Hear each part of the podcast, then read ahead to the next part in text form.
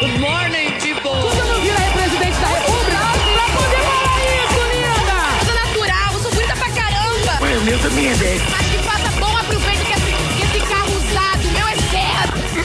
The DJ accepts no responsibility for the next record.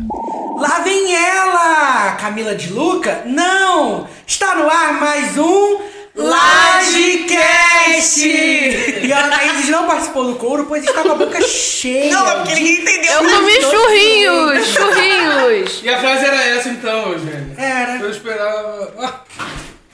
Era essa a frase, Eugênio?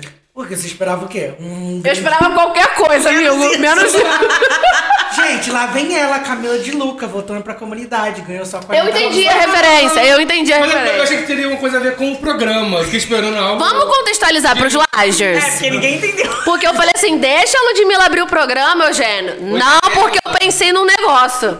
Aí eu. Aí a gente falou, pô, então tá bom, né? Eugênio bem pensado, quem sou eu? Quem sou eu? Uma coisa que raramente acontece é o Uma coisa que raramente acontece. Mas então, Lud, pode assumir aí, Lud? É somente. Gente, então, estamos começando mais um Lagecast! Agora sim, gente, com muito calor, muita emoção, muita alegria e sem frases confusas. Coitado do Eugênio, foi humilhado, gente. Eugênio, Eu não vou maravilhoso. cortar isso na edição pra vocês verem como vocês me humilham. o editor. Então, gente, hoje nós temos um programa diferenciado, um programa empolgado e um programa com cultura, porque a gente aqui não fala só merda. Ou seja, muito Falamos diferente sim. do que é o normal. Exatamente. Mas é pra vocês verem que nós somos versáteis. Aqui a gente faz de tudo. A gente fala merda, a gente fala mal. Sou versátil outros, sim, gente. Me acha no fofoca. Beijo. E hoje vai ser o tipo de programa que a gente mais gosta. Sim. E pelo que a gente viu no nosso comeback, os lajes também amam quando tem convidado! Convidado! Convidado! Convidado. E hoje, gente. Ana, quer falar, Ana? Não, amiga. E hoje, gente, nós estamos aqui com a minha amiga querida, mas também com ela, que só pelo tamanho aqui do látis, da, da, da tem um lista, a látis. pessoa tem um látis, Então, né, pera. gente? A pessoa atualiza o Lattes. É, exatamente. Está atualizado. Não, chiquerésima, assim, eu, eu, eu nem vou ler isso, é tanta coisa, depois vocês jogam Vai ser no o Google, gente. programa o tempo todo do programa de tantas é, atribuições, Graduações, graduações, prêmios. A doutoranda é o em momento. História da Saúde da Fiocruz, Anne Proença! Eu acho que é a pessoa mais gabaritada que a gente já recebeu no Livecast. Não, sim, gente, sim. eu, Que existe na certeza. face da terra. eu, né? currículo pra Eu vim com o meu vi- visu de Gil do Vigor. Ai, Brasil! Exatamente pra receber. Mas ele é cacto. Ele é que muito sou cacto, cacto, gente. cacto. Foi o, twi foi o programa inteiro com um cacto lá na- no, no user do Twitter. Ele é cacto. Aí deu duas semanas. Ai, não, eu sou o Gil do Vigor. Diferente de Ai, não. que é cacta Sempre fui cacta, miliciana. Eu quero. Alô, Polícia Federal. Anne, você é o quê? Pra Por quem. favor, tenham piedade. Foi a Ludmilla que falou, mamacita, eu tenho família. Sim.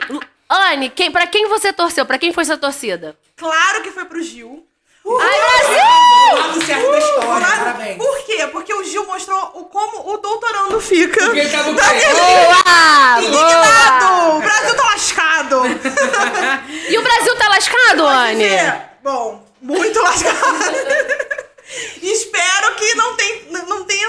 Tenda. Tenda, tá certo. Ih, gente, olha onde eu comecei errado. Você é doutora, tudo que você fala Nervosa, tá certo. nervosa. A gente nem vai te Não corrigir. Ninguém te corrige. Tomara que não piore, porque do jeito que tá lascado, gente, A piorar, tendência- meu Deus. Gente, antes, Mas isso não é um desafio, universo. gente antes, an- antes de entrar em desgraça e o foguete da China cair no Brasil, deixa eu fazer é, as honras e começar primeiro. Agradecendo aos estúdios DataX, que já estamos aqui. Obrigada. DataX. Valeu, E DataX. falar um pouquinho sobre números. Porque, caso vocês tenham reparado, a gente trocou de servidor o Lagecast. Então, pode ser que algumas capinhas ainda não estejam no lugar. Pois Eugênio aqui trabalha em cavalos, ainda não deu tempo de subir todas as capas. Mas vai estar tudo certo até semana que vem. Só que eu queria agradecer a todo mundo que ouviu a gente nesse retorno. Foi muito legal, muito, Porque muito legal. obrigada, gente. muitos ouvintes. Recebemos até e-mail, que é uma coisa que a gente não costuma Gente! receber. Arrasou! Lembrei do e-mail, gente. Lembrou do e-mail, lembrou do e-mail. E eu fiquei muito surpreso porque agora nessa nova plataforma que a gente colocou o Livecast, a gente tem dados sobre o programa E dos- das últimas pessoas que ouviram o Lodcast, 1% das pessoas estão na Alemanha e 2% no Reino Unido. Isso é muito esquisito porque nós não temos nenhum ouvinte que falou pra gente que é do Reino Unido ou da Alemanha. Apresente-se! apresente-se. Surge aí do, das profundezas. Meu Deus, a gente nem fez amizade ainda, calma! Tira a gente do Brasil, pelo amor de Deus. Essa cama tá garantida. Alô, É isso. ouvinte da Alemanha ou do Reino Unido, você que voltou, que você Eu tenho você certeza que a pessoa não pra vai falar programa. depois disso. Depois disso. Não, mas se a pessoa voltou pra esse programa, pelo menos ela manda um oi pra gente, né? Manda um oi, gente. A gente só quer ser vacinado, por favor. É isso. É isso. Essa não fala muito como é que tá a nossa imagem lá no exterior, porque. Ai, é- gente, sou Melhor Pra já pra começar, né? Gente, então vamos ler o e-mail rapidinho que tá separado aqui? Sim. Pra agradecer. Antes da gente começar. Foi do nosso amigo Rodrigo Relativo! Obrigada, Rodrigo! Eu, e eu amo que todos os Lagers são muitos nossos amigos, né? Porque a gente fala pra caramba com eles, é super legal sempre. Então eu vou ler o e-mail que foi a coisa mais fofa do planeta Terra. Vamos lá. E foi mesmo, porque a gente ficou super feliz. Hey, Laje Hosts! Como vocês estão? Bem, Lindo, obrigado. Ai, lindo, muito bem. do jeito que dá. Andando. Andando. Aí eu finjo que tá bem. Espero que estejam todos bem nesse inferno de país. É isso, amigo. Ai, é, muito sobre difícil. É muito. É sobre isso e não tá tudo bem. E não tá nada bem. Ser feliz e brasileiro ao mesmo tempo, É. mas a gente tenta. Só estou escrevendo este e-mail para dizer o quanto eu amei o comeback das lendas. Estou ouvindo o episódio novo e me dei conta que eu estava morrendo de saudade de vocês, corações rosa. Fofo. Ei, levanta a cabeça, senão a tampa de lixo cai. Muito bom. Incrível como vocês eram aficionados com lixos. Meu Deus. KKKKK. K. Porque não pode ser 3K. KKKK. É Kaká ou KKK? É, o KK, o KKKK. Não, pelo amor de Deus.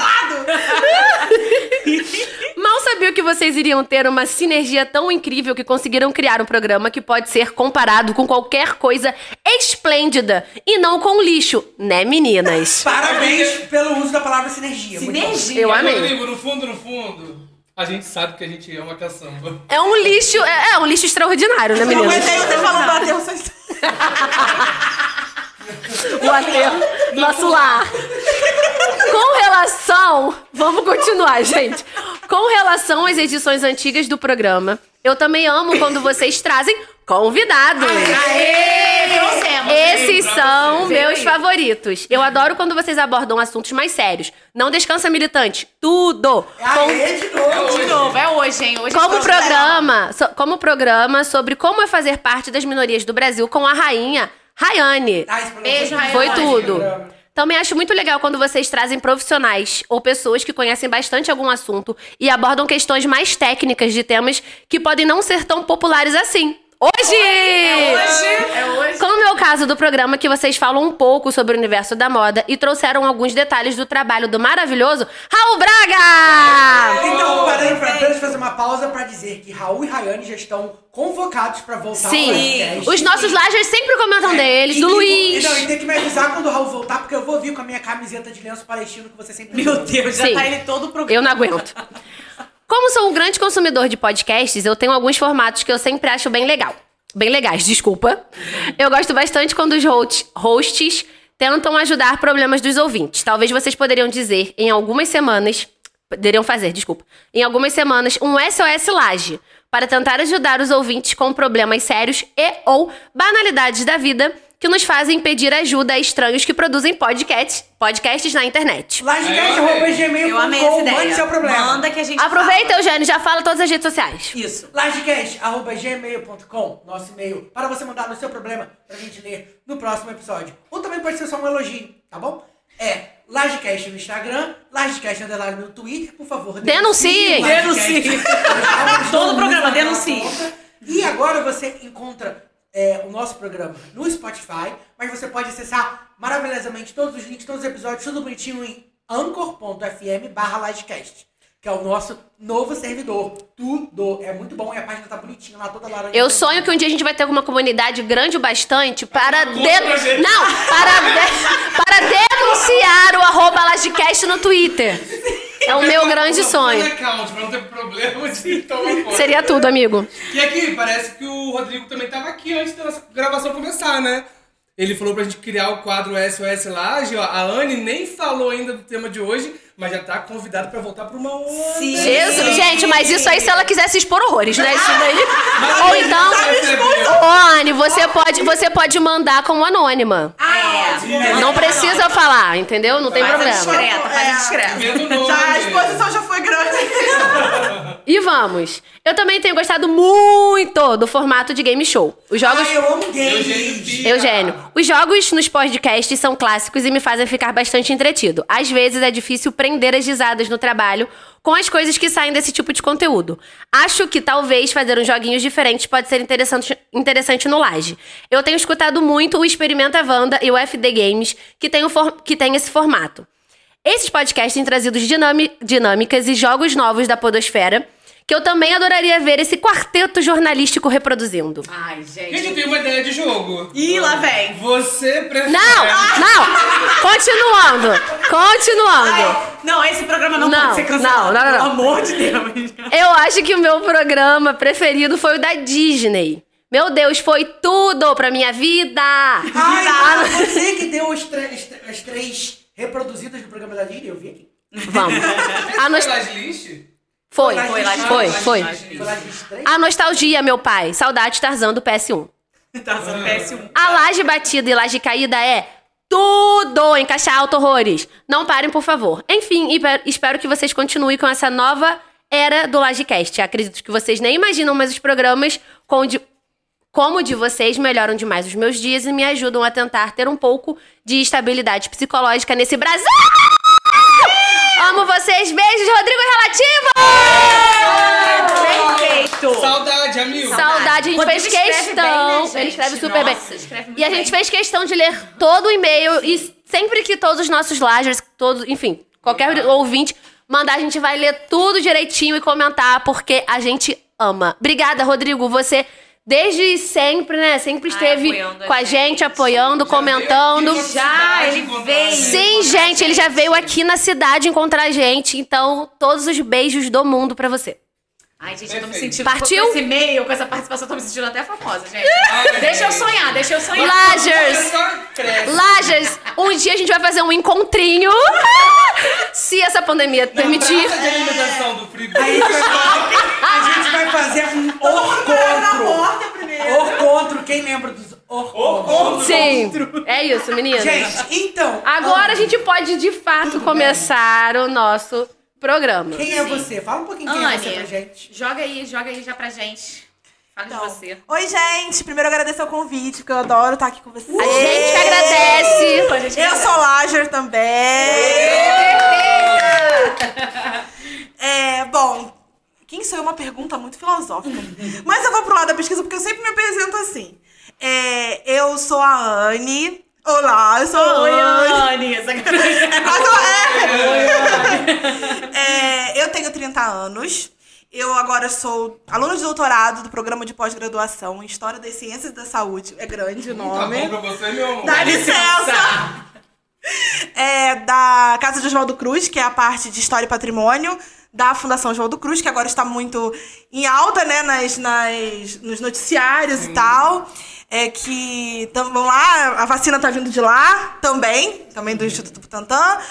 Então, a gente. É muito estranho, porque muitas pessoas já me perguntaram o que, que uma historiadora está fazendo dentro da Fiocruz porque muitas pessoas não entendem é, como a história também está junto desse processo científico. E a gente fica achando muito, sem querer te cortar, Anne, mas essa coisa de pesquisa científica. Parece que é tubo de ensaio, todo mundo, não é? Todo mundo, tipo, de Não, branquinho e tal. sim. Mas eu acho que leva muito pra esse campo, né? E, e é bem amplo, né? Fala um pouquinho pra gente Só como é. Vou fazer um adendo do que a Anaís falou e já, já te jo- jogar uma outra pergunta assim, porque eu cheguei a cursar a faculdade de turismo ali no Cefet e tinha, um- a gente tinha área de pesquisa. E a gente sofria muito, porque o pessoal, ah, as ciências humanas, as pesquisas só, só, só, são, são válidas as pesquisas do pessoal de física, do pessoal de sistemas, dentro do próprio campus. Então eu imagino que você também sofra preconceito dentro da área da saúde, porque, ah, ah lá, a historiadora, a pesquisa dela vale menos do que a pesquisa do pessoal de, de, de, de, de, ciências. É, é muito difícil alguém olhar para alguém que faz história, que faz é, doutorado, mestrado, enfim, qualquer,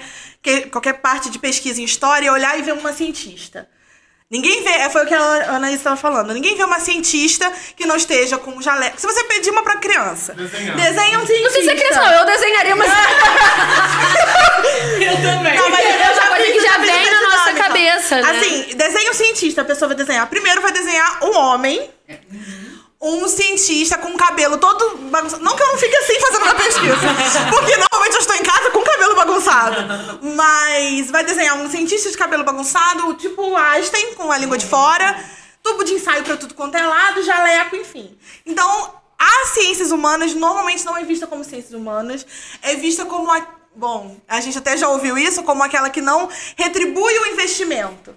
Não é como a, a engenharia ou, ou a área de saúde. Claro que a área de saúde agora, muito obrigada a todo mundo que está fazendo essa pesquisa, porque é da, é da ciência que vai sair nossa, nossa salvação dessa, dessa pandemia. Nossa, viva o SUS! Viva o SUS! Defenda o SUS, gente, por favor. É, então a gente sempre tem essa, essa- esse pé atrás com as pessoas quando as pessoas falam assim, tá, mas, por exemplo, minha área de pesquisa é século XIX.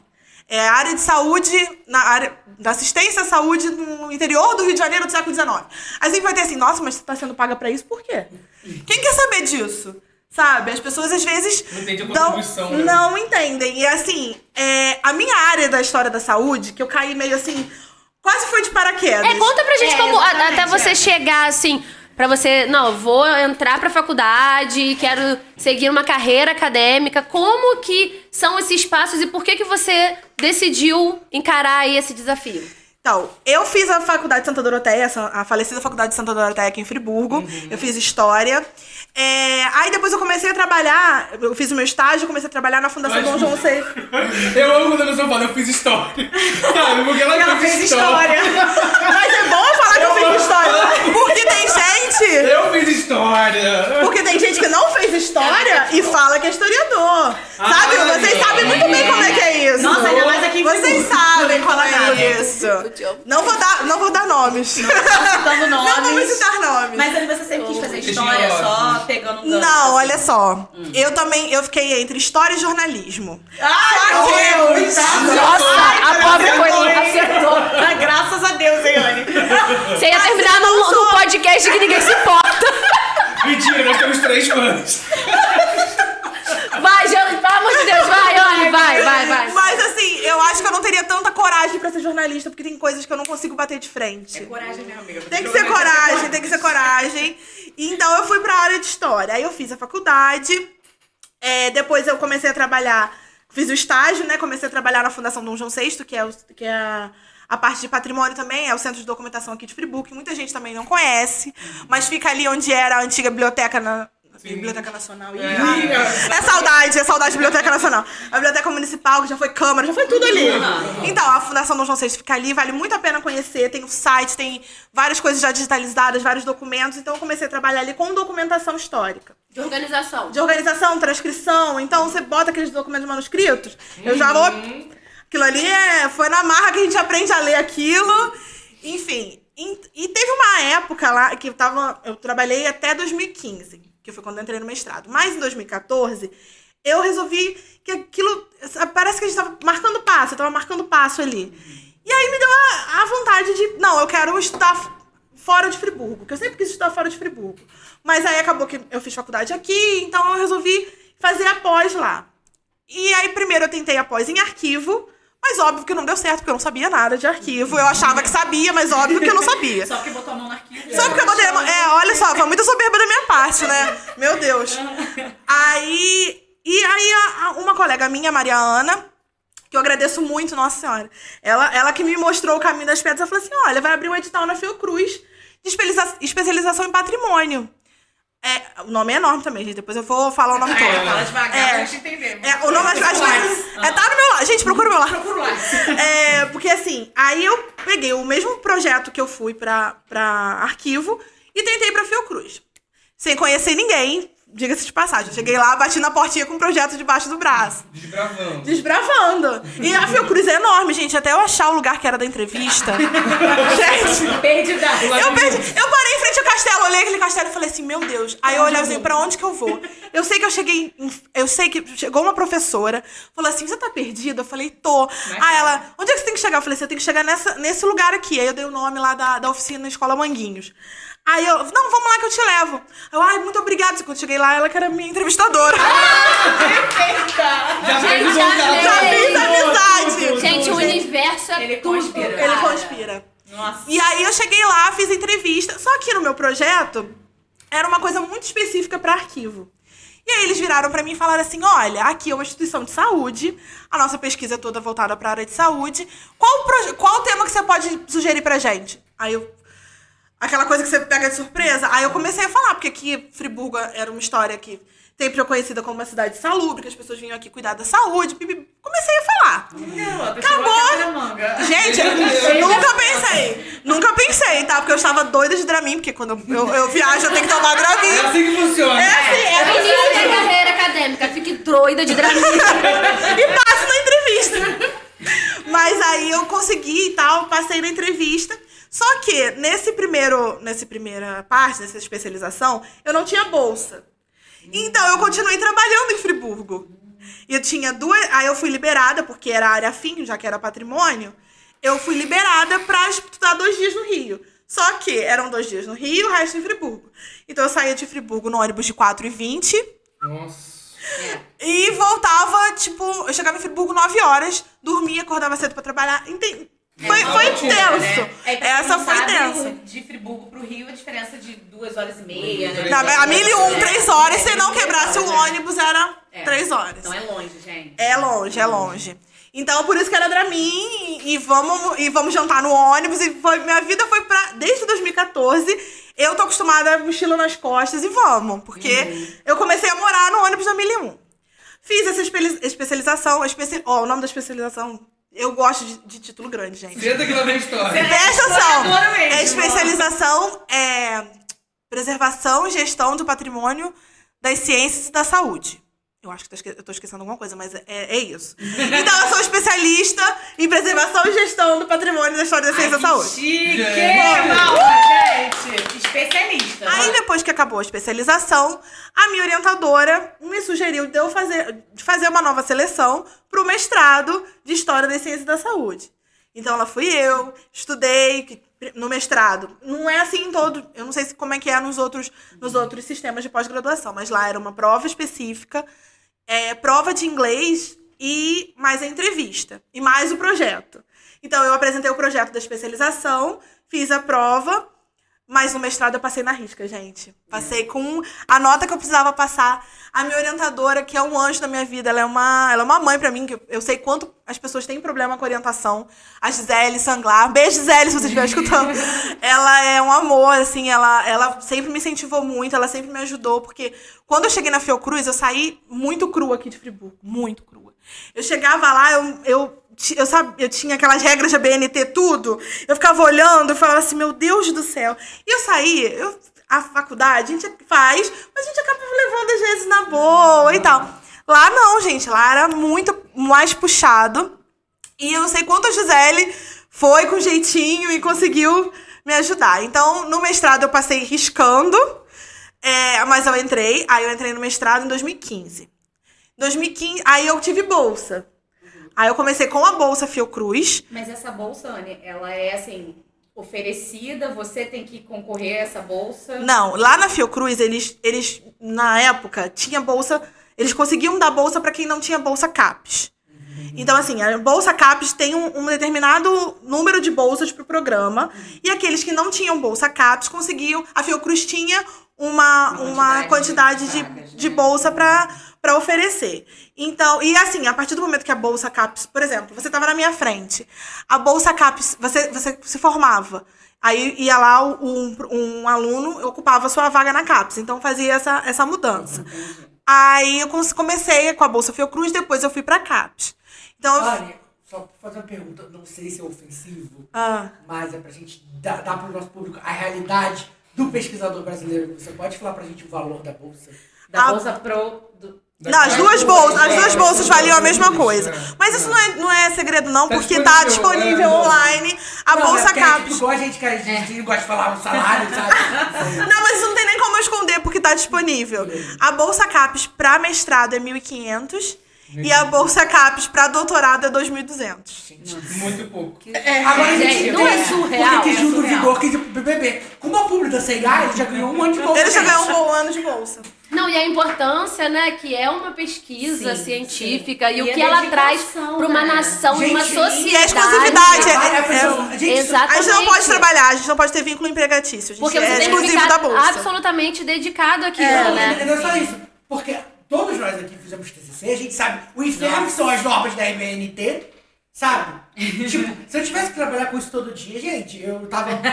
E eu quiser mexer no Word, né, João Guilherme? Ctrl C, Ctrl A, Ctrl V, Ctrl X, Ctrl C, Ctrl A, Ctrl C, Ctrl T.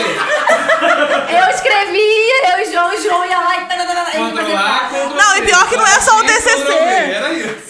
E pior que não é só o TCC, a gente tem que produzir. Sim, A gente é. tem, é, é produção, é artigo que tem que estar produzindo. Validação, né? Enfim. Tudo. No final do ano tem que ter um relatório que você vai enviar pra bolsa, tem que fazer prestação de tudo que você fizer. Se você Mas gastar. você é aquela pessoa que sente prazer em fazer a regra a BNT? Porque tem gente que gosta. Não, é prazer é uma palavra muito É muito forte, né? Mas você já deve ter... Domina, acostumada. domina, É, já tá praticamente Já decorou, organizado. É. Depois de fazer 15 mil projetos. Não é? Gente, cada Quando que a vez. pessoa vai escrever a BNT, né? Eu tinha que fazer O zap projeto dela. pra... Meu zap já tem, já botou referência, tudo certo. Não, assim, a gente acaba acostumando. Acostuma. Acostuma. Mas assim, eu gosto muito de escrever. Eu, se eu puder, eu escrevo e falo pra caramba, porque apesar de tudo, eu amo pesquisar, eu amo estar dentro de arquivo. Então, essa pandemia pra mim tá sendo um absurdo. Então deixa eu ver seu histórico do Google. Sacanagem.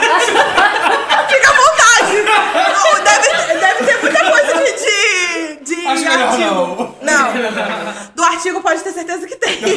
tipo assim, a biblioteca nacional, da Biblioteca Nacional, Aham. porque meu. Gente, a Biblioteca Nacional. Eu vou fazer fofoca aqui. Fez- teve ataque de hacker, a gente ficou um tempão sem entrar na, na Mentira, hemeroteca. gente! Juro! Sistema. pergunta! A gente ficou um tempão. E assim, a plataforma. do Bolsonaro. não queria dizer nada. Não, mas, dizendo. enfim. Mas assim, a gente ficou um tempão sem a principal plataforma que a gente tá usando ultimamente, que é a Hemeroteca, que tem jornais de todo o Brasil e desde o século XIX. Então, assim, foi um, um ataque. caos. Foi um, foi um caos e um ataque Imagina perder esse- injustificável. Acesso, Esse né? acesso, né? Foi horrível. Mas olha, você estava falando do mestrado. Foram quantos anos de mestrado? Então, eu tive, mestrado Na são verdade, dois a- anos. Dois é, anos. é, dá essa trajetória só pra os ouvintes terem noção, Sim. né, de como que é esse passo. Por Faculdade exemplo, geralmente faculdade, são pós, mestrado, ah, então tá. doutorado. Olha só, só minha pra- faculdade, a faculdade de Ah. história foi quatro anos. Minha especialização foi um ano. Então foi um ano muito corrido. que eu tive que aprender a andar no Rio, porque eu sou, gente, eu sou bicho do mato, gente. Eu ia pro Rio interior, em excursão do colégio. Não, eu- quando eu falei com o João, uma vez que eu fui no Rio fazer uma entrevista de emprego, eu me senti num filme. Eu olhava pra cima assim, a câmera girava assim. Um prédio grande. Cara, eu, eu fui fazer entrevista pro processo seletivo, eu entrei no elevador, o elevador falou comigo. A gente tava junto! O elevador falou comigo. Décimo segundo da hora, eu falei assim, elevador falou comigo. O Foi elevador bem assim. me Pra gente é muito que moderno, é. 28 graus lá fora. Eu fiquei muito assustado. E assim, a me- os meus prime- as minhas primeiras disciplinas na especialização foram na Zona Sul, foi em Botafogo. E assim, Meu eu tinha que pai. sair da rodoviária do Rio, saber pegar o ônibus, descer em Botafogo e uma voltar. lesão, né? Gente, nem carioca sabe pegar ônibus. E carioca, na hora da informação, você fica meio assustado. Porque carioca, ele parece estar brigando com você, mas ele tá sendo legal. Porque ele tá falando assim, não, você tem que pegar tal ônibus, isso aqui. Aí você fica meio assim. Olha só, você pega um ônibus tal. É, e, eu- e, fala, e não fala, porque aqui a gente tá acostumado, pega olaria, pega cascatinha, Aham, não. é o número Lá lá, é né? Lá é 3, número. 335, 355, aí você fica assim, aham, tá bom. Ah, tá. Tudo bem. de nada. Mas assim, é, foi, foi dureza, assim. Aí foi um ano nisso. Um ano de especialização. O mestrado foram dois anos e o doutorado agora são quatro. Nossa, faz as contas aí, galera. 11 anos. Quando você terminar, então. É isso? É, eu acho. Ah, ó, peraí, calma aí. Calma. Pelo amor de Deus, que é meu primeiro capítulo. 12 anos. 12 12 anos. Mais do que um curso de medicina, se a gente for parar pra pensar. E completamente dedicado a isso, Só né? isso. Só isso. Então, Então, assim, teve, teve a parte quando eu tava trabalhando em arquivo, mas eu também já.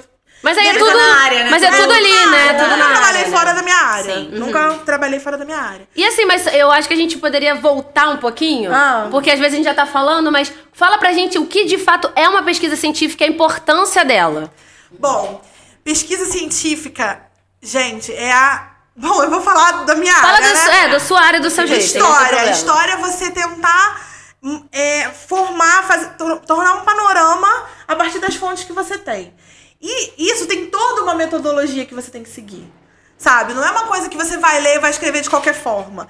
Você vai ter que pegar essa fonte, saber, entender primeiro essa fonte, ver onde, como ela foi produzida, onde ela foi produzida, o contexto que ela foi produzida, e daí você fazer é, combinação de dados e cruzamento de dados e você buscar referência naquilo. Então, assim, é tudo muito embasado. Você escrever uma, alguma coisa científica, você tem que ter muita fonte, você tem que ter muito dado, você tem que sabe, ver o mundo para aquilo, porque é muito difícil a gente, às vezes, ver uma pessoa contestar uma pesquisa científica sem essa quantidade de, de informação por trás.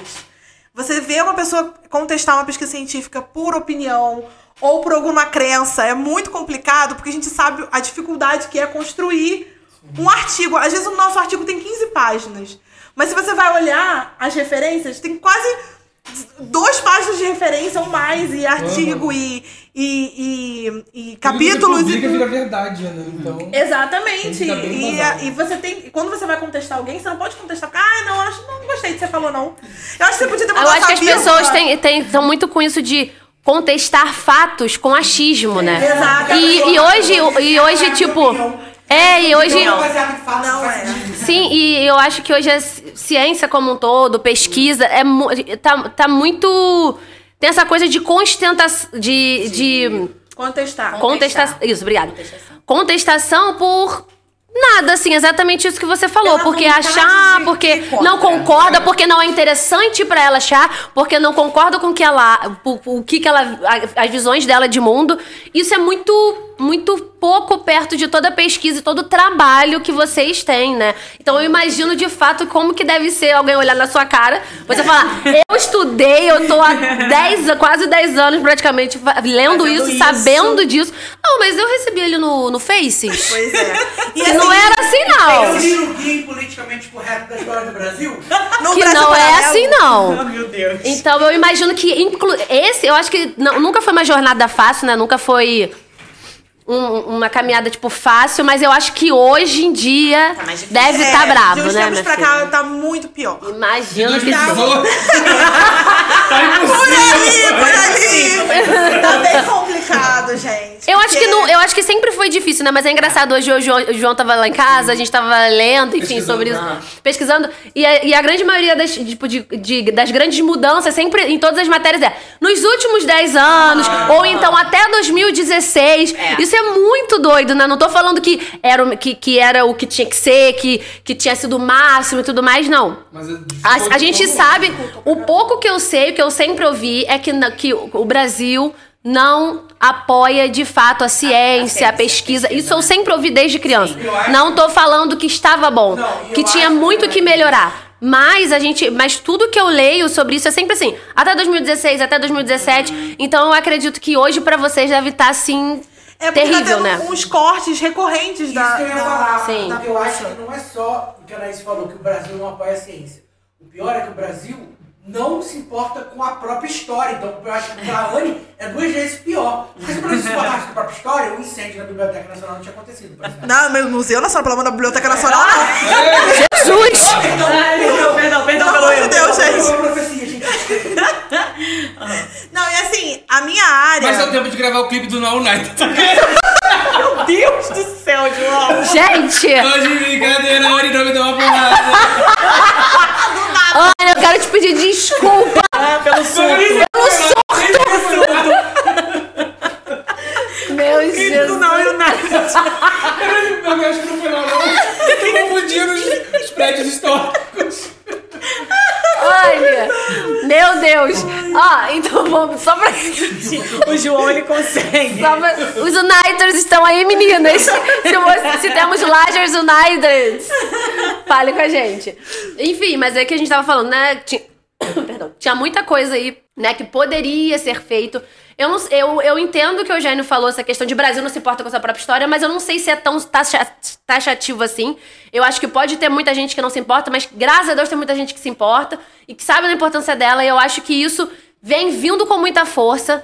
Então. Mas o que eu quis dizer com o Brasil, eu quis dizer as entidades que deveriam preservar a história. Sim. Então, eu acho que a gente. Que Mas estávamos eu acho assim, que o caminhando. Brasil, né? de- às vezes o Brasil se importa com um olhar sobre a história. E o A gente olhar sempre Depende, volta pra né? mesma É. época da a gente história, sempre tem né? os mesmos grandes nomes, a gente sempre tem as mesmas pessoas, Sim. sempre as mesmas narrativas. E nem sempre essas narrativas estão sozinhas, E as gente. narrativas nem sempre contemplam tudo. né? É, a gente tem que ver outros tipos de narrativa, tem outros grupos sociais que querem falar. Então a gente tem que ver esse- tudo isso. E em relação à história, agora, com essa pandemia, antes a minha área de história da saúde não era tão comentada assim. Ninguém, às vezes eu falava aquilo que eu falei, mas o que, que uma historiadora tá fazendo da Fiocruz?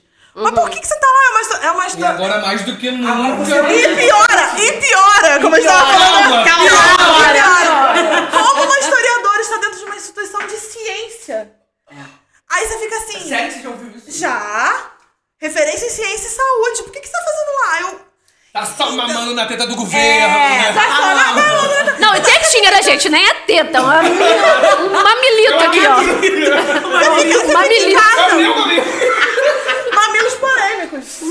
Você fica em casa sem fazer nada? Sem só mamando na teta do Recebendo. governo. E, gente, gente, eu já ouvi tanta coisa. Você não fica lendo noção. livro de história. Você, você só estuda? Ah, Ai, você só estuda, Como se né? fosse, né? Eu só estudo meu. Ah, meu amor. Mas eu, eu acho que é isso. Eu acho que as pessoas, no geral, nós, né, todos, a gente não tem muito. Eu acho que é uma coisa que talvez. é, eu acho que todo ambiente acadêmico, gente, se eu estiver falando merda, por favor, não me cancele. Mas eu acho que tudo que é muito acadêmico. Ele tem essa coisa de distanciamento. Ah, gente, eu tava tem uma barreira, com a eu- é, assim, fazendo uma coisa Sim, pequena. sim, sim. Eu converso com um amigo meu, Wallace, beijo Wallace, a gente tava falando que ele tava comentando que quanto mais ele ia como homem preto, quanto mais ele ia crescendo na vida acadêmica dele, mais solitário ele ficava. Porque a vida acadêmica ela dá esse distanciamento social, enfim, em muitas em muito, em muitas em muitos âmbitos, né, enfim. Então eu acho que tem essa coisa da, da- do distanciamento acadêmico que às vezes a gente não consegue nem se enxergar naquele lugar ou não sabe talvez a importância ou como é o trabalho de um pesquisador, E enfim. eu vi, eu vi muito isso lá na faculdade, que eu acho que tem. A, a, a vida acadêmica tem até. provoca um certo distanciamento li- linguístico mesmo. Sim. Eles fazem de um jeito que seja rebuscado exatamente para não ser. Beijo, acessível. Lumena! Porque eles mesmo. Porque eles acham. Fenoticamente. Que, porque eles acham que, que a, a, a linguagem. É, Linguagem É buscada, acadêmica. Eu, eu ia falar da, da, da nossa linguagem. Popular. É, porque se você usar termos populares. Coloquial? Não, é coloquial. Coloquial. Muito obrigado, essa palavra. A linguagem coloquial, ela não é acadêmica o suficiente. Mas o que eu acredito é que é exatamente o contrário. A, a, a, a ciência, ela devia ser acessível para todo mundo. Exatamente. Infelizmente, ela não é. Eu acho que é o seguinte, se a pessoa só sabe falar da sua pesquisa em termos muito acadêmicos, muito rebuscados, você não sabe fazer, Tá falar da sua pesquisa. aqui. Eu, verdade. A Anne, você viu, a Anne acabou de dizer que ela era contra a Lumena no BBB. Ela acabou. Mas eu acho Gente, que que, é tem- isso? Cancelada! Mas eu acho que é uma coisa Vai, que. que- Mas eu acho, eu acho que é uma, uma conjunção de palavras difíceis que você olha e não sabe. É. Gente, eu só. Eu, foi o que eu tava falando com a Ludmilla. Eu acho que tem muito isso. A, a academia não pode falar só pra academia. Você não pode usar termos que só os seus pares vão saber. Eu sou paga pelo governo. Cara, qualquer pessoa que queira ler minha pesquisa, ela tem que entender a minha pesquisa. Eu vou falar rebuscada pra quê? É, eu acho que deve ter, não sei se você pode, vai concordar comigo, eu acho que tem momentos e momentos, né? Talvez seja extremamente necessário, dado da sua pesquisa, você usar vários termos técnicos, porque eu acho que tem que ter, enfim, de uma maneira X, enfim. Mas eu acho que de alguma maneira deveria ter essa coisa do meio termo de aproximação, Essa porque ponte, né? fica realmente muito distante. Um, um- um exemplo pequeno que eu vou te dar é, tipo, há uns anos atrás, vamos dizer, uns 10 anos ou um pouco menos, as pessoas assistiam o Jornal Nacional e não entendiam a notícia do Jornal Nacional, que é o principal jornal televisivo do Brasil. Era o mais visto. Era o Era jornal que tem a- né, é, é o, notícia. é o programa. Assim, o maior, maior Audiência, audiência da Globo, mais, o, o tempo mais caro da Globo. E as pessoas viam aquelas notícias e não entendiam. Então, adianta, você tá falando pra quem? Mas- E mas essa aí- coisa, hoje já tem o jornal hoje, que já é um Sim. outro. Vou, vou, sim, vou jogar aqui um fato né? histórico, porque a Ana está aqui. Vai, disso. Eugênio. Porque eu acredito, assim, que depois de 2003, pesquisei no Google Linha do Tempo, depois de 2003, quando as universidades ficaram mais acessíveis para todos, isso mudou um pouco. Porque eu acho que antes, mesmo nas universidades públicas, quem entrava era quem tinha feito cursinho, Sim. Era, era quem tinha dinheiro para isso. Então, obviamente, essas pessoas iam escrever mais difícil. Agora a gente está observando um movimento, tudo bem que agora depois de 2018 o negócio ficou mais difícil, mas a gente está observando um movimento inverso. Tipo, eu adoro, por exemplo, aquele- aqueles é, perfis no- na, na- na internet, tipo, filósofo da quebrada. Uhum. Aquele cara que, que- que estuda filosofia e pega e traz to- todo aquele vocabulário rebuscado Tá pras- acontecendo. pras Popular, pessoas né? da periferia, que são as pessoas que, tipo, ele tá servindo de interlocutor entre a academia e o povo. Então eu acho que o ingresso dessas pessoas na universidade vai Faz total um diferença. isso. Mas eu acho Mas eu que digo ainda que as- muito devagar. É, eu acho que. Tá. Tem que ter muito, tem muito mais incentivo em divulgação científica.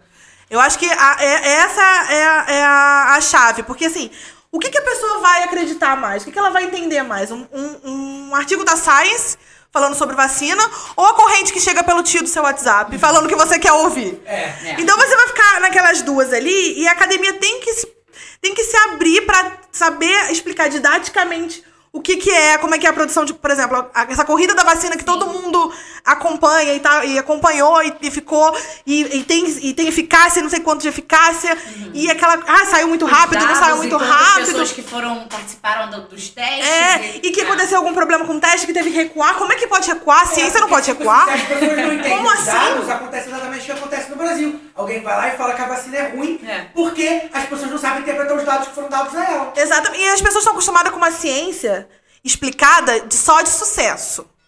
Então, assim, é sempre um grande pesquisador que conseguiu fazer um grande feito e não, e não mostra todos os fracassos que tiveram antes Pra desse feito. Sim, sim. Então as pessoas estão acostumadas com uma ciência que sempre de sucesso. Então, às vezes, teve essa questão da vacina. Ah, teve que recuar porque teve um problema, não sei o quê. Não, mas então a vacina não é segura. Não é isso. Sempre foi assim. A, a história da ciência, Pra isso que existe. pra a isso que é isso. Tananana. Ah, ela aí, menina. É isso. Posso fazer uma pergunta mais específica? Não sei se você responder, mas se eu não puder, a gente corta isso do programa, não tem problema. Nossa, não Não, com medo. é né? porque já, estamos, já que nós estamos nesse contexto pandêmico, você viu alguma coisa no- na, na sua pesquisa que aponte para algo parecido com o que a gente já viveu? Que você possa falar um pouquinho pra gente? Então, epidemia no século XIX era quase recorrente. Por quê? As pessoas no século XIX imaginavam que as, que as doenças saíam de um, de um lugar sujo, iam pro, pro, pro ar, e esse ar que conduzia todas as... As doenças eram todas com o mesmo, mesmo agente patogênico. Então, é tudo... Tinha a mesma causa. Então, assim, não tinha vacina, não tinha é, remédio específico, não tinha nada. Todas as doenças eram tratadas da mesma forma. Todas tinham que ser, o ambiente tinha que cuidar do ambiente, tinha que cuidar do corpo. Então, assim, epidemia era uma atrás da outra. Febre amarela, cólera, varíola, tudo isso.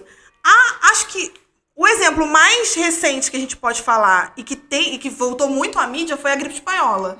Então, a gripe espanhola é um vírus muito. É a questão muito parecida dessa. dessa dessa questão de, Contaminação. de quarentena e Contágio, tudo. né? Porque assim, quarentena. eu- eu- toda vez que. Ano passado, quando eu tava apresentando meus trabalhos, eu sempre falava assim: quarentena é, sempre foi um- um- uma questão que não era muito recomendada. Porque acabava atrapalhando o comércio e a economia. E isso foi a mesma coisa esse ano. Então, toda vez que eu lia sobre quarentena, Gente, eu tô nessa história das ciências da saúde há muito tempo. Então, toda vez que eu vejo. Eu li um texto, meus textos tomaram vida, né? Porque eu tinha meus textos todos de epidemia, todo mundo dentro de casa, e, e toma isso, toma aquilo, e é recomendado tomar suco de laranja, sei lá, qualquer coisa assim. E, e aí você olha isso e vê agora, você fala assim, gente, mas as pessoas dessa época estão do século XIX, as pessoas estão agindo igual que estavam agindo no século XIX. E é por isso que a história é tão importante, né? Porque Pois a gente é. poderia aprender. fazendo a mesma coisa. Não, estão fazendo a mesma A coisa. gente e as poderia pessoas- aprender, né? Tipo, E, tal, e, e os governos Olhar. da época também demoravam a, a, a falar que que estava tendo uma epidemia, porque ter uma epidemia era um fracasso de política pública, desde sempre. Então, assim. Então, assim, admitir tava com uma pandemia, era admitir que você tinha que mudar toda a forma, tinha que, ainda mais no século XIX, que a gente que não sabia diretamente doenças, tinha que modificar toda uma forma de vida e olhar pra saúde de populações que não eram muito, que não tinham acesso a, a Não era médicos. a população que interessava o governo. É, interessava quando era mão de obra. Então interessava. Então, Então, talvez numa pandemia ele seria interessante salvar essas pessoas. É. Porque a gente sabe pra que Tem elas um- eram usadas. Tem um né? trabalho que eu fiz sobre cólera, que a cólera era muito mais forte em escravizados. Então, quando eles começaram a cuidar desses escravizados, quando eles começaram a chegar aqui no Vale do Paraíba. Porque aqui eles estavam produzindo café e não podia parar essa produção de café. Então aí começou uma. Não, vamos, vamos tentar tratar, vamos tentar evitar que chegasse aqui. Então tem toda essa. A, a saúde desde sempre é muito privilegiada. Então ter o SUS. Gente, ter o SUS é muito importante. Se você olha essa história da saúde, a saúde sempre foi para quem podia pagar. A não ser que você recorresse a algum popular, alguma rezadeira, algum curandeiro, alguma coisa assim. A- Até porque muitas vezes as pessoas que recorriam mais a esse tipo de pessoas do que ao próprio médico. Porque médico você tinha que ter grana. Sim. Você tinha que ter grana. Então, quando você chega com um, um sistema que é pra todo mundo, que é universal e tal, você tem que dar muito valor a isso, gente. Eu sou muito defensora do SUS. Gente, chega a me dar um negocinho, sabia? Porque eu acho que é muito. Gente, eu não sei que planeta que a pessoa vive, eu não sei que intenção que ela tem quando, as pessoas- quando ela fala que tem que privatizar o SUS. Eu não sei que lugar de privilégio Se você ou de. quer privatizar o SUS ou privatizar os Correios, você não tem lugar nesse podcast. É isso aí. É porque, tipo assim, é tão absurdo e tão egoísta. É muito egoísta. Ou então, tipo, as pessoas. até, até essa coisa do- das pessoas, sei lá, eu- classe eu C, eu classe D. um até. Eu acho que mu- muitas dessas pessoas, elas são ignorantes no sentido de que ela é aquilo que a Anne falou. Acredito em tudo que aparece no zap. Amigo, eu ia falar isso, mas você não deixou eu terminar. Perdão. Ai, fiz mansplaining.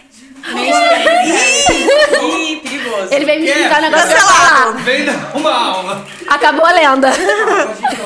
É exatamente isso, eu não tô falando assim. Porque, porque às vezes é falta de informação, inclusive, da, da importância do SUS como um todo. Porque quando a gente pensa em SUS, é uma coisa que é, que é muito próxima a nós. Ah, o postinho tá ali, vou tomar minha vacina. Mas o SUS, ele tem. Ele é, ele é uma. Ele é uma. É muito grande. É muito grande, ele é muito grande, é muito maior. E é muito recente. E é muito- então, Ele é eu não muito Uma coisa que recente. mata é a pessoa falar que a saúde no Brasil é ruim e usar os Estados Unidos como exemplo. Se você faz isso, você vai tomar no seu cu, porque não vai existir. Tá? O Eugênio, ele tá muito raivosa Tá hoje. raivosa, tá Porra, o raivosa. país, o país, no país que as pessoas pedem Uber pra ir pro hospital, porque a ambulância custa 500 dólares. É. Você quer falar no Brasil que você cai no meio da rua, tem SAMU, você vai pro hospital, você volta pra casa tudo de graça? Não. Eu vou, dar uma, eu vou contar uma pequena história de um amigo meu que recebeu um turista e o cara passou mal, comeu alguma coisa aqui e passou mal. Foi no postinho, aliás, foi no Raul Sertã, que é o nosso hospital aqui, gente. Hospital, enfim, que pega aqui a região toda, hospital grande, bom, tudo de bom. Na verdade, não é tudo de bom, poderia ser muito melhor. Mas as pessoas fazem o que podem. eu tenho pessoas, amigos nossos, né, João, que trabalham lá e realmente fazem, o Fazem que o que podem. podem com o que tem. Com o que tem, gente. Mas assim, a gente pode usar e tá lá e é nosso. E aí ele foi pra lá e foi super bem atendido e tal. E aí ele perguntou quanto que era. E a família falou: não, mas. Não é, você não precisa pagar, é de graça. Não, mas aí ele tava achando que era uma gentileza da família que tava recebendo. Não, mas como assim é de Mas eu não graça? vou pagar? Como assim eu não vou pagar? Pelo amor de Deus, não façam isso. Não, é literalmente de graça. Tipo assim, você chega aqui é atendido. E a pessoa ficou absolutamente assustada, chocada, maravilhada, enfim. Então a gente tem que lutar pelo SUS. A gente Um sucesso tem muito que melhorar, a gente tem, tem muito que melhorar, a gente tem que lutar muito. É, muito roubo, é muita safadeza, puta que pariu. Mas a gente tem que lutar para melhorar, não para É privatizar. muito mesquinho você ver, né, que é um pro... colocar na cabeça de que, ah, mas tá gastando muito com isso ou tá retirando daquilo, aí pra resolver você quer cortar pela raiz e não Tentar né, melhorar. tentar melhorar. Então, assim, a Imagina cabeça numa das pandemia pessoas... sem o SUS, gente. Olha, O que, que a gente ia Com fazer? o SUS já morreram 400 mil pessoas. Você imagina 100. É. Você imagina 100. Enfim, mas aí a gente tava. Você tava comentando da. Cara, a gente Não, fala tanto. Eu sou desse- eu sou desse nível. Jornalista conversando com... Não, aí eu tento pescar da onde que a gente Jornalista querendo conversar com o historiador. Olha, olha, a Olha o caos. Tá certíssimo, tem que ser Vai assim. ser o programa mais Mas, assim, da Da história. Vai virar uma história esse programa. Mas, vai, Mas assim, minha área agora com essa pandemia, você tá falando essa questão de, de revisionismos. As pessoas não param pra tentar entender a área ou ver as coisas que são escritas. Não. Então, assim, quando começou a, a pandemia, muitas pessoas foram procurar a história da saúde. Justamente para o que o Eugênio falou. Já aconteceu isso antes? Como é que, como é que foi? Como é que tava, entendeu? E assim, as pessoas têm que entender, e que é o que a gente tava falando, o SUS é muito recente. Como é que era antes? Quem, tava, quem podia recorrer a um, a um médico consigo ou um hospital? Entendeu? É, é, essa área começou a ficar muito em voga e aí a gente começou a ouvir algumas coisas que você fica assim, ah, sabe? Gente, Você usa sua carteirinha de pesquisadora pra dar um. Quando a pessoa. carteirada. Dá a carteirada, quando a pessoa. Ela, ela, ela falou isso com a gente hoje. Ah. Eu odeio fazer isso. Eu acho, eu acho o cúmulo você chegar e falar assim: olha só, eu sou mestre, tá? Tanto que eu- quando, eu, eu- eu- quando eu, eu defendi a minha dissertação e peguei o título e tal, as minhas amigas estavam falando assim: ué, mas aí como é que agora eu vou te chamar? Eu falei, cara, faz psiu que eu tô olhando. Porque assim, mestre. eu- Juliane, tá? É, porque mestre parece, sei lá, alguma coisa muito. Ó, eu vou surgir, vai fazer uma fumaça, eu vou aparecer. Não Vai sei. vou... Uma capa Uma rua. calma, pois é. Não, aí eu fico meio assim. Mas tem horas que eu não. Não, eu imagino porque a gente sabe do momento que a gente tá o que as pessoas falam. Pois é. Aí, Então eu imagino que a com essa- carteiradinha ali, então, Principalmente com essa queridinho. questão da vacina. Ah, não, porque a vacina tá indo muito rápido. Ah, não sei não, tá todo mundo sendo usado como cobaia. E eu Lá quero, tá na na China minha. ninguém toma vacina. É, começa essas coisas assim, aí tem uma hora que eu falo assim, então. É, eu sou da Fiocruz. Aí eu já mando essa. Eu sou da Fiocruz. Aí eu começo a falar, a pessoa fica assim pra minha cara. Mas ela não, ela não se Desconfiando convence. ainda. Desconfiando. Desconfiando. E olha que eu ando com o meu crachazinho. Minha identidade Vamos de que carteirada. eu ando é do, da Fiocruz. Eu agora vou falar, olha só, a Ana é minha amiga e ela trabalha na Fiocruz e ela falou isso, isso e isso, ok? Não, mas o pior é que ao mesmo tempo que eu tenho, eu tenho essa carteirada, às vezes as pessoas me perguntam, e a vacina? Aí eu fico assim, então, a minha, a minha unidade não é bem longe. Não o é campus da é muito, é muito grande. Poxa, eu sou da consegue uma vacina. vacina pra mim? Te bota aí pra mim. Bota na fila da vacina. É, quase isso. Não, gente, tem vizinha minha que chega, que toda vez que me encontra no elevador fala assim, Oi! e a vacina? Aí eu falei, ai, deixei na outra bolsa. Sabe? Porque você fica assim, as pessoas, claro, você vê a Fiocruz, você pensa que a Fiocruz é desse tamanho, é, é mínima, não é. É um lugar enorme, cheio de unidades, que uma unidade mal é perto da outra. Então, assim, Biomanguinhos, que é onde produz a vacina, é do outro lado do campus. Se eu passei lá, foi de ônibus pra chegar no meu, na minha unidade. Então, assim, é muito Nossa. grande. Tem ônibus interno da Fiocruz Caralho. de um campus pro outro dentro do próprio campus. Então ela é, é muito grande. Aí às vezes eu, eu começo a falar um pouco da vacina, mas eu falo a partir das minhas. Da minha história. Da minha história. Da minha. Porque eu é apropriada. Porque eu fiz história. Porque assim, eu, eu consigo fazer esse panorama pra tentar. a pe- quando a pessoa quer entender. Porque quando a pessoa não quer entender, não Aí não adianta Aí não tem o que fazer, né? pra fazer a pessoa entender o como essa vacina, ela foi, por que, que ela foi produzida rápido? Por que, que as outras vacinas demoraram a ser produzidas? Por que, que tem todo essa, esse rolê dentro do, do, do campo da saúde, de vai e volta, de ah, vamos contestar porque não é assim, porque o vírus é esse. É um vírus novo, gente, ninguém sabe. É. Sabe? Mas, não é, mas isso não quer dizer que eles não tenham já pesquisando algum tipo de vírus que é semelhante, que possa ter feito essa vacina. Então, até a isso pessoa. serve a história também, pra documentar isso. E Exatamente. você ter o que contestar, né? As pessoas descobriram o acervo da casa de Oswaldo Cruz. Acho- Isso eu acho o máximo. Porque às vezes eu, tô, eu tava olhando o Fantástico, parece minha professora. Eu falei, ué. Aí aparecem as imagens da Fiocruz, as imagens que a gente tem de campanha de febre amarela, de campanha de, de várias outras. De, de vacinação, de varíola, de E você pólio. lá, né? Dando pinta no Fantástico. Eu não, eu não. Eu não, eu não tô nesse nível ainda, né? Passando nível lá de- atrás do corredor. É, você... Com crachá. Dando tchauzinho, fazendo E, é crachá. e- e até a nossa campanha de vacinação, né, que é, tipo, enorme. Eu, inclusive, não tem muito tempo que eu, que eu li que o Brasil é a grande referência de campanha de vacinação. Em um final de semana, Era, a gente vacina 30 milhões de brasileiros. Era. Não, é, Então, Era. era, era, Era. Mas eu digo assim, em tempos normais, né? Então, nós sempre fomos é, referência de vacinação. E hoje Isso- chacota. e, esse- e, tipo assim, a- talvez a Isso é- gente. isso é vergonhoso. Isso tudo é graças a- a- ao SUS. Então eu acho que talvez a gente. As não sei se as pessoas têm noção do tamanho da importância do SUS. E a gente. E essa coisa da gente estar nesse momento passando por isso, por falta de organização, de interesse de governo, é muito triste. É É, um retrocesso enorme. né? Sabe quando você lê alguma coisa? Quando você vê algum filme e fala assim, nossa, mas por que, as pessoas estavam agindo assim? Nos meus textos eram assim. Nossa, mas por que, as pessoas não estavam agindo de um jeito assim, de acordo com a ciência? Aí você olha agora e fala assim, é, agora, ah, agora eu entendi. entendi. Agora eu entendi. Gente, para pensar, você ler um texto e você vê que a referência bibliográfica é ela mesma. Porque ela fez história, né? Não, é porque eu tenho que me, eu tenho que me citar. Aí tava assim, Proença. Aí eu, cara, isso é muito Vamos. Bom, falamos horrores, mas Anne, eu queria te perguntar como você vê, então, o futuro da pesquisa no Brasil. Ai, tadinha. Então, gente, eu tava outro dia pensando justamente nisso. E acordei chorando. Essa boneca chora e bebe. Mas, assim, a gente, quando eu entrei no, na pós, e quando eu comecei essa carreira acadêmica, eu tinha uma visão de como seria o futuro, de, do que, que eu ia fazer depois que acabasse. E agora, as coisas estão meio nebulosas, vamos dizer assim, porque a gente não sabe se vai abrir concurso, a gente não sabe se amanhã a gente vai ter bolsa, porque tá um corte atrás do outro. Então, assim, eu acho que com as bolsas que já estão instituídas, eles não. Eu acho. Vai ter conclusão. Eles não vão mexer, eu acho que eles vão esperar concluir. Porque o que está acontecendo? As bolsas ociosas que estão sendo cortadas. Então, an- se antes substituía, saía um aluno e entrava outro, se não entrar outro logo, a bolsa é tirada. É bem complicado. Eu E, e também tá um. lendo que tem uma questão de que eles só vão investir em determinadas áreas, né? Pois é, e- isso foi uma coisa que a gente, a gente brigou pra caramba, porque foi o que eu- até o Eugênio tava falando. As ciências humanas não são consideradas ciências, tal como biologia, medicina, essas coisas. Não são consideradas ciências. A gente não é considerado cientista. Então, assim, é, é, o que, que eles falaram é que eles iam começar a, a investir mais, tirar na bolsa das áreas humanas, para investir naqueles que iriam é, produzir retorno para o contribuinte. Seria isso. Então, aquele que produziria vacina, produziria, sei lá, Robô. Agro. robô, alguma coisa assim.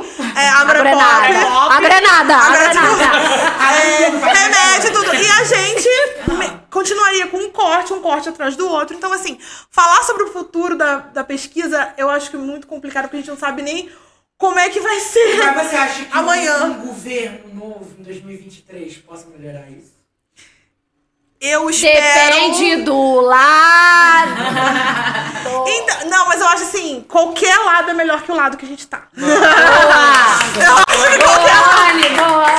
Eu acho assim. eu acho assim que vai ser difícil a gente recuperar. Eu tava lendo um tweet, olha eu, twitteira toda, do Paulo Coelho, que ele falou assim: esse governo vai passar. Uma pedra no rim, mas vai passar. Então eu acho assim que vai ser muito complicado a gente recuperar tudo que a gente vai ter que recuperar. Mas a ciência vai ser o único caminho, gente. Teve Verdade, corte, pelo que eu tava vendo, teve corte de bilhão, né? Não foi nem um cortezinho. A- o, CNPq, o CNPq fez 70 anos ontem. Teve um tuitaço e tudo contra os cortes, mas continua corte atrás de Tem corte. alguma coisa que a gente pode fazer pra incentivar e apoiar pesquisadores, tipo a gente que tá. Trazer Totalmente. podcast, por exemplo? Trazer pesquisador, alimentar pesquisador. Tipo, se tem alguma coisa que nós podemos fazer, tipo, de apoio ou qualquer coisa do gênero, pelo menos nos informar e. Não, eu acho que. Eu, que eu não acho me que representa. não, eu acho que você buscar é, é, ler os artigos, entendeu? Tentar. é, ah, você conhece alguém que faz. Você me conhece, gente.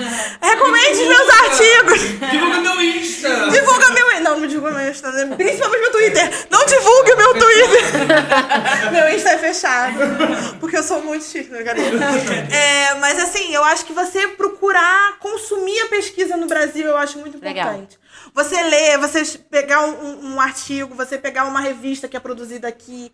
Tem revistas de vários lugares. Tem a revista da, da Casa de Oswaldo Cruz, que é a História e Ciência de Manguinhos. Então, você produzir, ele tem muito, muito artigo legal. Você, uma revista da Biblioteca Nacional, das universidades. Eu acho que isso é muito Isso tudo é importante. retorno pra vocês, É, incentivo pra vocês. Isso, e assim, comentar, fala.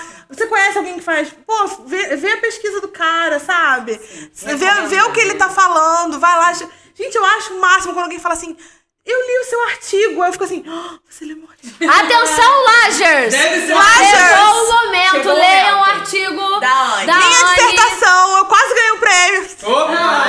Deve ser tipo a gente em São Paulo que fomos reconhecidos por uma pessoa, é isso. quando a pessoa te reconhece. Quando né? alguém me cita, é, eu, eu participei de um livro, agora eu fiz um capítulo do livro dos 200 anos da Câmara aqui de Nova Friburgo. Aham. É, eu participei com um livro do, do- sobre o Carlos Eboli, que foi o personagem principal da minha dissertação.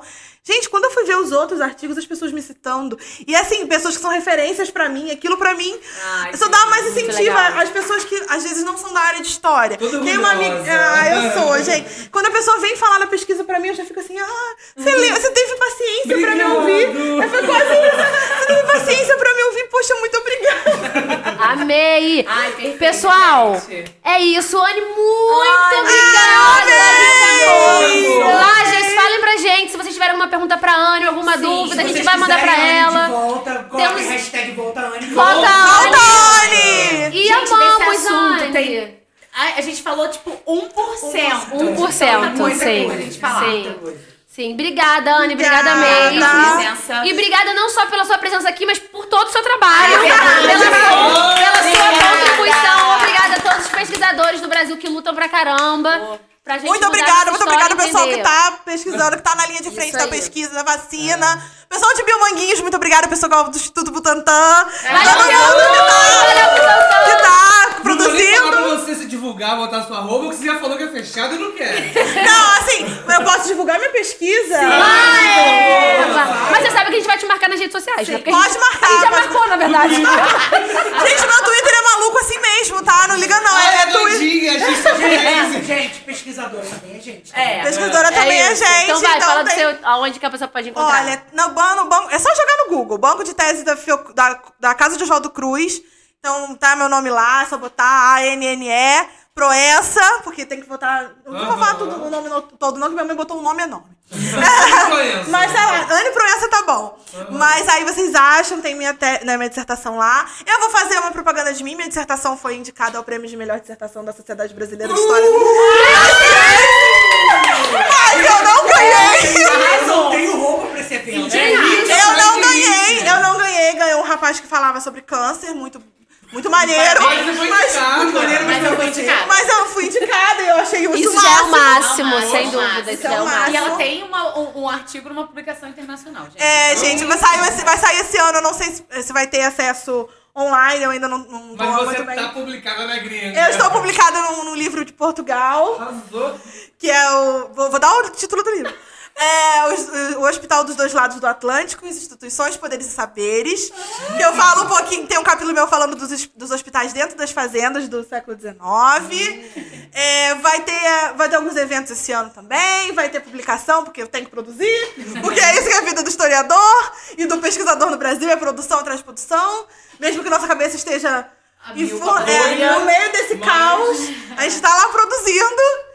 E é isso, qualquer coisa é só me marcar lá, se quiser ver algum artigo, só me chamar que eu tô aí. Ai, Obrigada, Anne! Lajas, se vocês ouviram até aqui... Vai, vai. fala, Desculpa. fala, e não. muito obrigada, eu adorei estar aqui com vocês. Ah, eu quero A voltar. gente que agradece, a gente quer um outro programa falando também sobre pesquisa e um outro falando sobre causos. Isso sobre carnaval. E sobre carnaval. Sacanagem. Lagers, vão lá, deem biscoito pra Anne e pra todos os pesquisadores. Se vocês nos ouviram até aqui, muito obrigada, e até o obrigada. próximo! Beijo! Beijo!